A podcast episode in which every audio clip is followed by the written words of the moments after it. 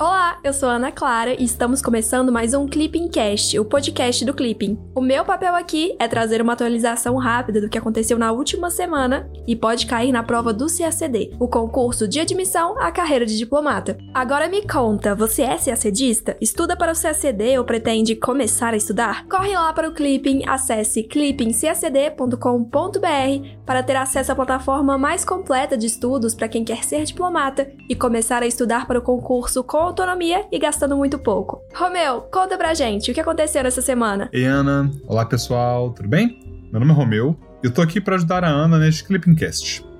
Na edição dessa semana, a gente vai abordar importantes novidades no âmbito do BRICS, com um brasileiro indicado à presidência do novo Banco de Desenvolvimento e o adiamento da 12ª cúpula anual. Além disso, vale ficar atento a mais nova promessa de desengajamento norte-americano de um importante tratado para a segurança global, bem como para o esforço da China de ampliar seu controle sobre Hong Kong. Legal, agora vamos para o resumão dos dias 25 a 29 de maio de 2020.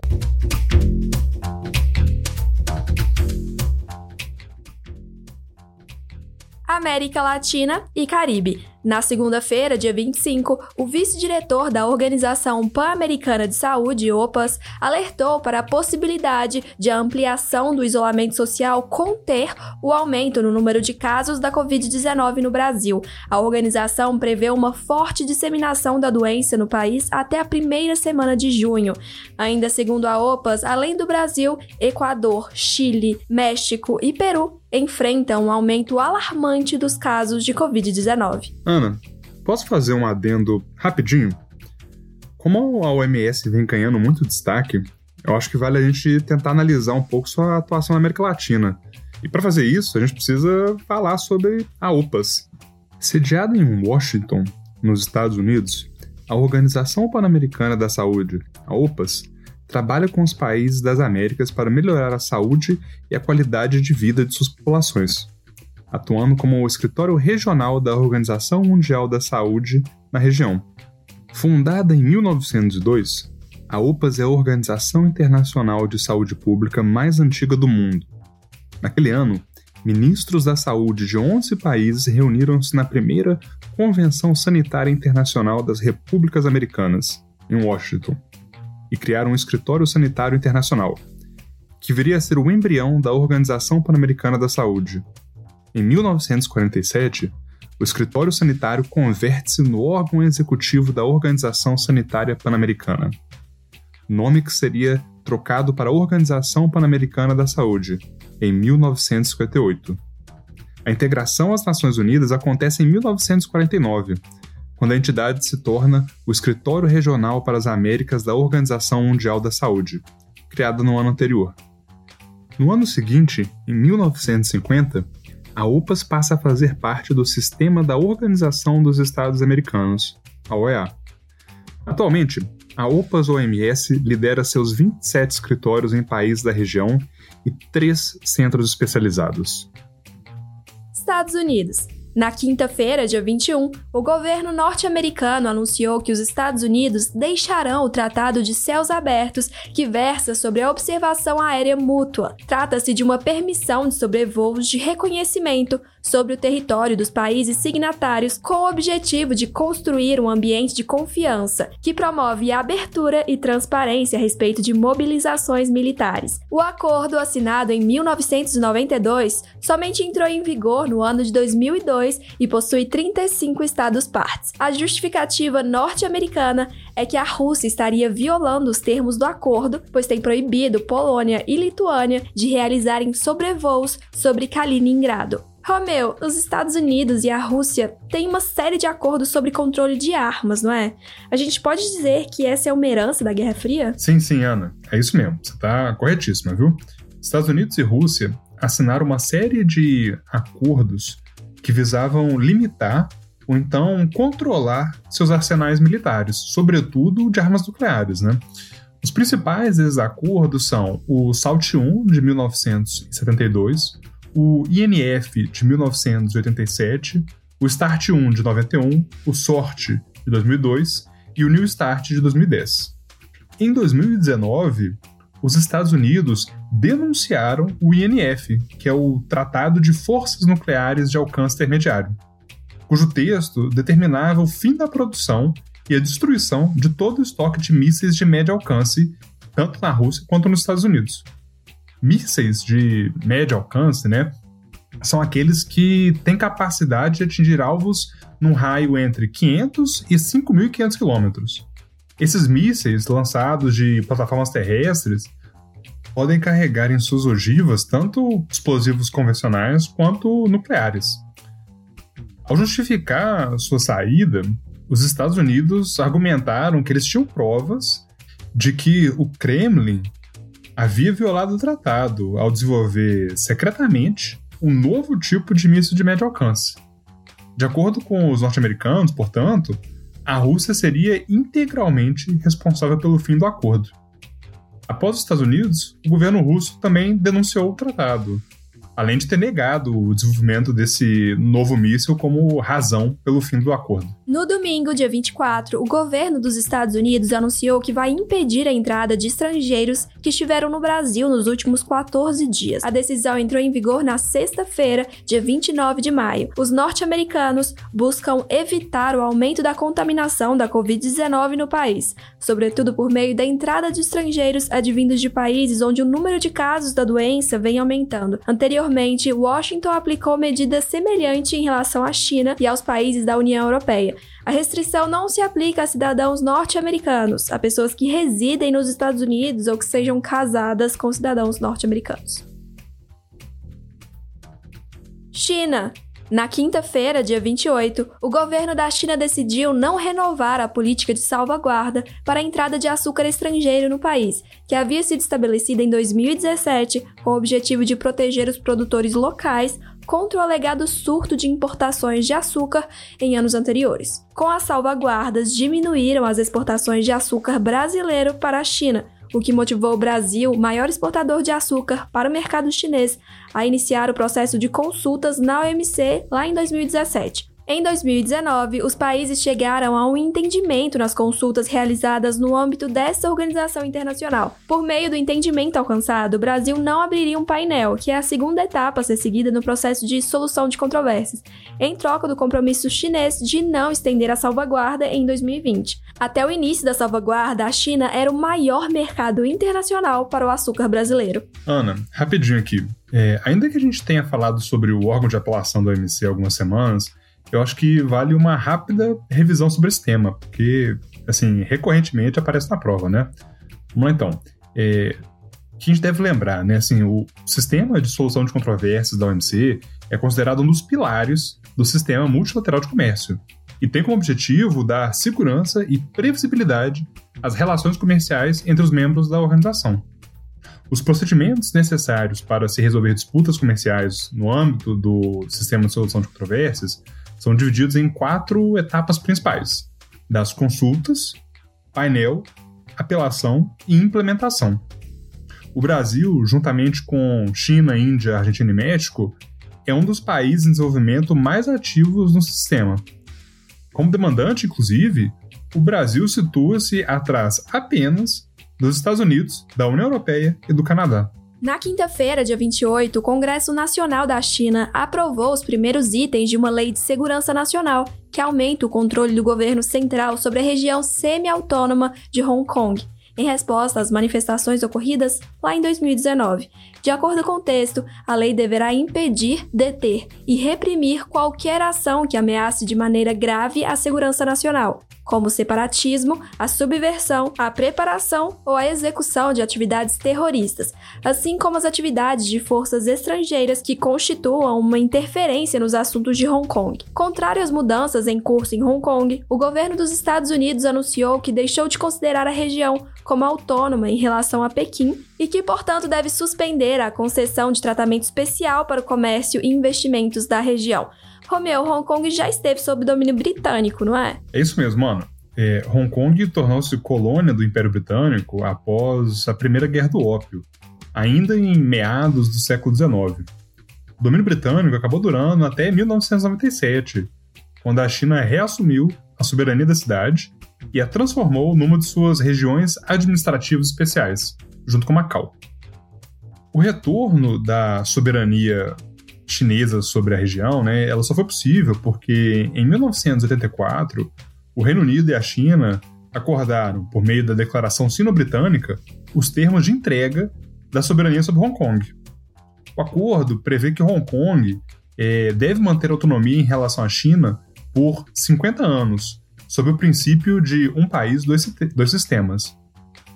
Dessa forma, então, né, como ainda que o acordo tenha sido assinado em 1964, como a, essa transferência de soberania só aconteceu em 1997, então Hong Kong deveria manter a autonomia, considerando esses 50 anos, até 2047. Acontece que, em 2019, começaram a ocorrer uma série de manifestações populares, como resposta a uma proposta do Poder Executivo de Hong Kong de reformar a lei de extradição, que acabaria permitindo a extradição de cidadãos de Hong Kong ou de estrangeiros para a China continental. Isso foi visto como uma ameaça a essa soberania que Hong Kong deveria manter pelo menos até 2047. Desde então, o governo de Pequim vem buscando soluções para responder a possíveis ameaças à segurança do país, sobretudo em relação a movimentos separatistas, que vêm ganhando força em Hong Kong. União Europeia. Na quarta-feira, dia 27, Brasil e Polônia celebraram o centenário do estabelecimento de relações diplomáticas entre os dois países. A partir das últimas décadas do século XIX, fluxos sucessivos de imigrantes poloneses já chegavam ao Brasil, aportando significativa contribuição ao desenvolvimento do país e dando origem à segunda maior comunidade de descendentes de poloneses no mundo. Recentemente, Brasil e Polônia têm estreitado ainda mais a colaboração em torno da comunhão de valores e da defesa da liberdade, da democracia e da economia de mercado. O diálogo entre os dois países tem se intensificado em áreas como defesa, cultura, educação e esportes. No plano internacional, Brasil e Polônia colaboram estreitamente no âmbito do processo de Varsóvia. E no contexto das Nações Unidas, promovem iniciativas conjuntas como a Aliança para a Liberdade Religiosa e a Parceria para as Famílias, que refletem o apreço mútuo pela liberdade e os valores que embaçam a formação de nossas sociedades. Na quarta-feira, dia 27, a Comissão Europeia apresentou o Plano de Reconstrução da União Europeia, apelidado de Next Generation. O plano vai disponibilizar 750 bilhões de euros, dos quais 500 bilhões serão concedidos como doação, algo inédito na história da integração europeia, e 250 bilhões estarão disponíveis como empréstimos. A Comissão Europeia pretende obter os recursos nos mercados financeiros por meio de emissão de dívida em nome da União Europeia Europeia. Para entrar em vigor, o plano precisa ser aprovado pelos 27 Estados-membros. Os principais beneficiados do plano seriam Espanha e Itália, os países europeus mais atingidos pela crise da Covid-19. Ana, aqui eu acho que dá para a gente aproveitar e fazer uma breve revisão também sobre a estrutura organizacional da União Europeia. Com sede em Bruxelas, na Bélgica, a Comissão Europeia é composta por um colegiado de 27 comissionários, um para cada Estado-membro da UE, liderado pelo presidente da comissão, cargo que atualmente é exercido por Ursula von der Leyen. A comissão é a única instituição da União Europeia que apresenta propostas legislativas que devem ser aprovadas em conjunto pelo Parlamento Europeu e pelo Conselho da União Europeia. Além disso, a Comissão também gere as políticas europeias e distribui os fundos da União, elaborando orçamentos anuais. Devem ser aprovados também pelo Parlamento e pelo Conselho. Além disso, a Comissão também zela pelo cumprimento do direito europeu, garantindo a aplicação da legislação da UE e representa o bloco a nível internacional, negociando acordos comerciais em nome de seus 27 Estados-membros são os chefes de Estado e de governo da União Europeia reunidos no âmbito do Conselho Europeu e levando em consideração os resultados das eleições para o parlamento que indicam o presidente da comissão, que precisa também do apoio da maioria dos deputados do parlamento para ser eleito. ONU Na segunda-feira, dia 25, a ONU concedeu à comandante brasileira Carla Monteiro de Castro Araújo o prêmio Defensora Militar da Igualdade de Gênero da ONU. A brasileira, que serve na missão de paz da República Centro-Africana, contribuiu para o treinamento sobre todos os aspectos de proteção e de gênero no âmbito da missão multidimensional integrada das Nações Unidas para a estabilização da República Centro-Africana. A ONU busca aumentar o número de mulheres militares nas missões de paz, uma vez que apenas 6,4% dos 84 mil boinas azuis são mulheres. Ana, as Nações Unidas também têm uma resolução famosa sobre a temática de mulheres e operações de paz, não tem? Tem sim, Romeu, é a Resolução 1325 do ano 2000 do Conselho de Segurança das Nações Unidas. Ele lançou o tema Mulheres, Paz e Segurança na agenda do órgão. Essa resolução reconheceu pela primeira vez o papel das mulheres em ações relacionadas à paz e à segurança internacionais, bem como o impacto diferente dos conflitos armados sobre mulheres e meninas. Nesse sentido, o Brasil até lançou o Plano Nacional de Ação, PNA, em março de 2017, reafirmando seu compromisso com o papel das mulheres na promoção da paz e da segurança internacionais e também reafirmando seu compromisso com a proteção e o empoderamento de todas as mulheres e meninas. Oriente Médio. Na segunda-feira, dia 25, o primeiro-ministro de Israel, Benjamin Netanyahu, afirmou que seu governo não perderá a oportunidade histórica de ampliar a soberania israelense sobre a Cisjordânia, Netanyahu prometeu implementar assentamentos israelenses no Vale do Rio Jordão, na Cisjordânia, ocupada durante a Guerra dos Seis Dias em 1967. A Autoridade Nacional Palestina, ANP, considera ilegal a ocupação israelense de territórios na Cisjordânia. Da mesma maneira, a comunidade internacional não reconhece a legalidade das ocupações israelenses de territórios palestinos. Ana, Aqui vale lembrar que a Guerra dos Seis Dias, que aconteceu em 1967, começou com o um ataque de Israel contra a Síria, a Jordânia e o Egito, sob o argumento de uma ameaça de invasão árabe aos territórios israelenses. Ao final do conflito, Israel anexou, além da Cisjordânia, que pertencia à Jordânia, as colinas de Golã, que pertenciam à Síria, a Península do Sinai, que pertencia ao Egito, a faixa de Gaza, da Palestina, e a cidade de Jerusalém. Após a Guerra dos Seis Dias, a Resolução 247 de 1987 do Conselho de Segurança da ONU determinou a retirada das Forças Armadas de Israel de territórios ocupados no conflito. A gente, inclusive, abordou isso semana passada, né?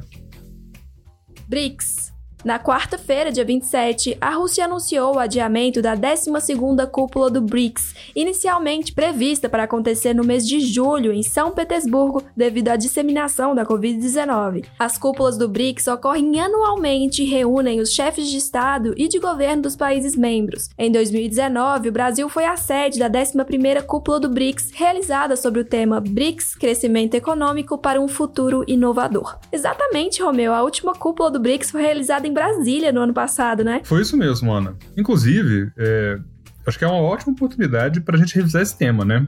O BRICS é um agrupamento formado por cinco grandes países emergentes: Brasil, Rússia, Índia, China e África do Sul.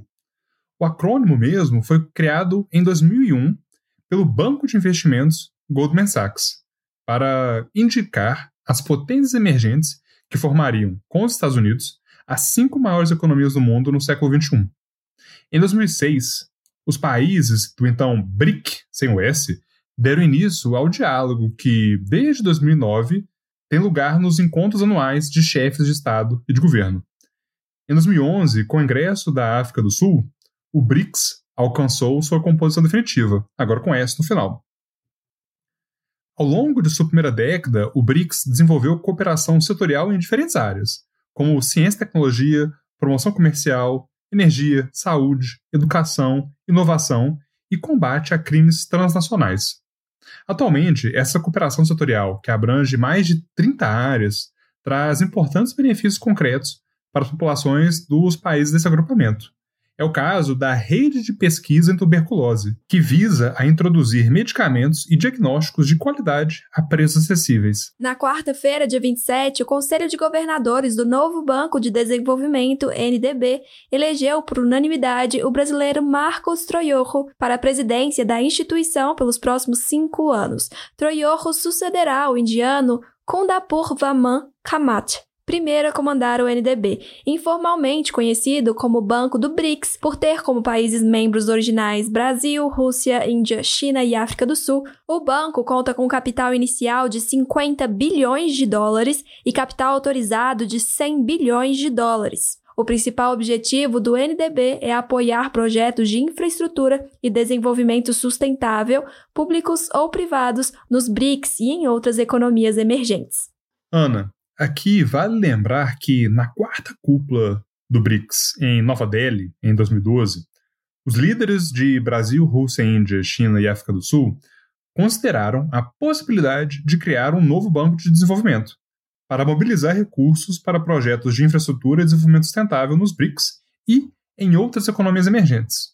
Os ministros das Finanças foram então orientados a elaborar um relatório acerca da viabilidade desse banco, que foi apresentado na quinta cúpula dos BRICS em Durban, em 2013. Nesse momento, os líderes concordaram com a viabilidade de estabelecer o novo Banco de Desenvolvimento. Durante a sexta cúpula, em Fortaleza, 2014, foi assinado o acordo que institui o novo Banco de Desenvolvimento, que é chamado de NDB. De acordo com a Declaração de Fortaleza, o banco teve capital autorizado inicial de 100 bilhões, sendo o capital inicial subscrito de 500 bilhões de dólares, dividido igualmente entre os membros fundadores.